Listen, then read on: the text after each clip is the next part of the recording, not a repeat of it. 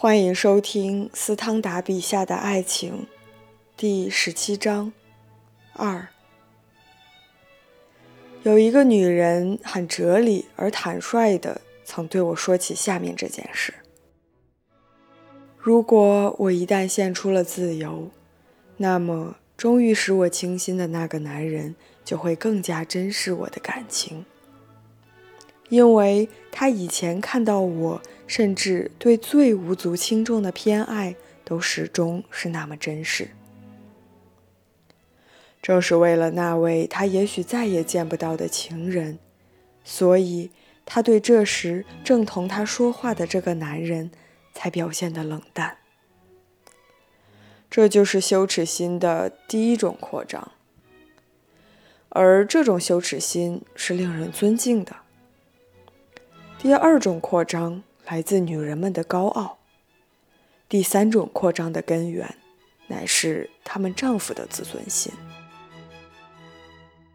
我认为这种爱情的可能性常常表现在最贞洁的女人自己的幻想中，而这种幻想是有道理的。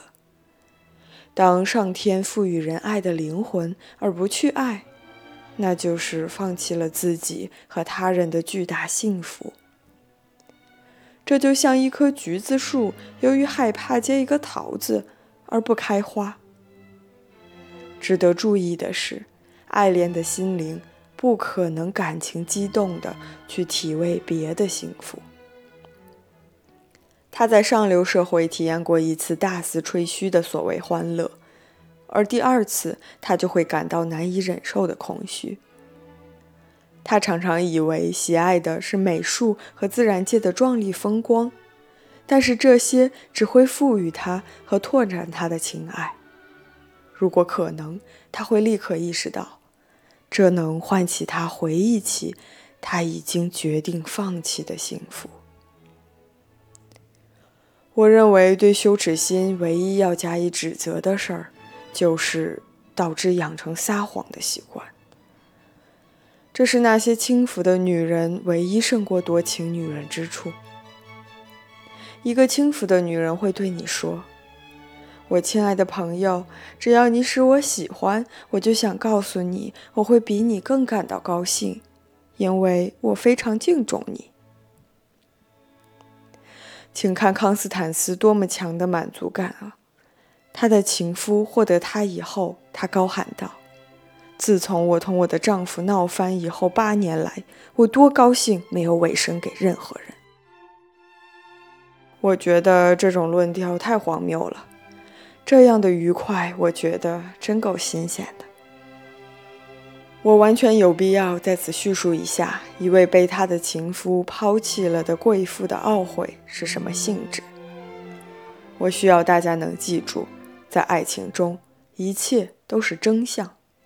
我尤其需要大家对我的文风能稍加宽容。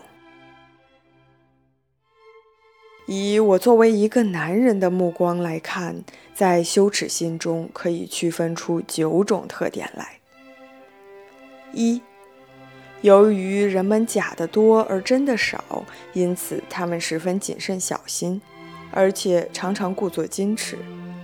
比如，他们就不因能使他们欢快的事情发笑，所以他们必须有足够的机智，以便恰如其分地表现出庄重来。因此，其实许多女人在小圈子里并没有多少羞耻感，或者说得更准确些，她们不需要也不要求人们向他们讲故事时经过相当的掩饰。他们随着醉意和发狂的程度加深，他们会慢慢丢掉他们的遮羞布。难道说他们中的大部分人，由于可能是强加给他们的羞耻心和极度烦闷的作用，才觉得一个男人身上的放肆无礼算不了什么？或者，难道他们把放肆无礼看成是个性所然？二。第二条法则：我的情人越是尊重我，我越要庄重。三，羞耻感的习惯力量甚至会在感情最炙热的时候起作用。四，羞耻感给情人以非常惬意的欢乐，使男人觉得女人们为他打破了清规戒律。五，他给女人们以更令人陶醉的欢乐，因为欢乐使人战胜一种强大的习惯，并给心灵带来骚动。一个伯爵午夜在一个漂亮女人的卧室里，这种事儿在他可能每个星期都有，而对这个女人来讲，也许两年才有一次。因此，这种稀有之事和羞耻感大概会给女人们带来无比热烈的欢乐。六，羞耻心的弊病在于它不断地陷到谎言中去。七。过分的庄重和他那严格的规矩，会使人没有勇气去爱那些多情而羞怯的人，而恰恰是这样的人才适合于产生并享受爱情的莫大欢乐。八，在不曾有过好几个情人的那些多情的女人身上，羞耻心会妨碍他们举止自如，这就把他们置于多少有点受他们的女友们任意摆布的境地。而他们没有这种可指责的缺点，他们对每种特殊情况都很注意，并不盲目的相信习惯。他们那机敏的羞耻心使他们行动拘谨，他们尽自己所能装作随和的样子，不过这种不自然是来自天意。如果有时他们那种无拘无束的亲密，好像是温情的表示一样，那是因为这些天使般的心灵是在不经意地卖弄风情。由于他们不愿中断幻想，并且不愿艰难地谈论和寻求某种令人喜悦和彬彬有礼的东西，而去对一个男朋友说，他们将温柔地依偎在他们的肩膀上。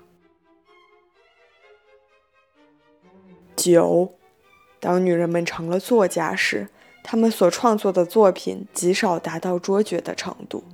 可以担保，他们从来只敢半坦诚的谈话。坦诚对他们来说，就像外出不戴头巾。而一个男人，绝对是按自己的想象如实的写，并且信手写去，不知其所至，那是再经常不过的事了。人们的共同错误在于把同女人一起干事情当做是同那种心胸比较开阔、比较灵活的男人一起做事情一样，尤其是同这样的男人一起，不会有什么竞争。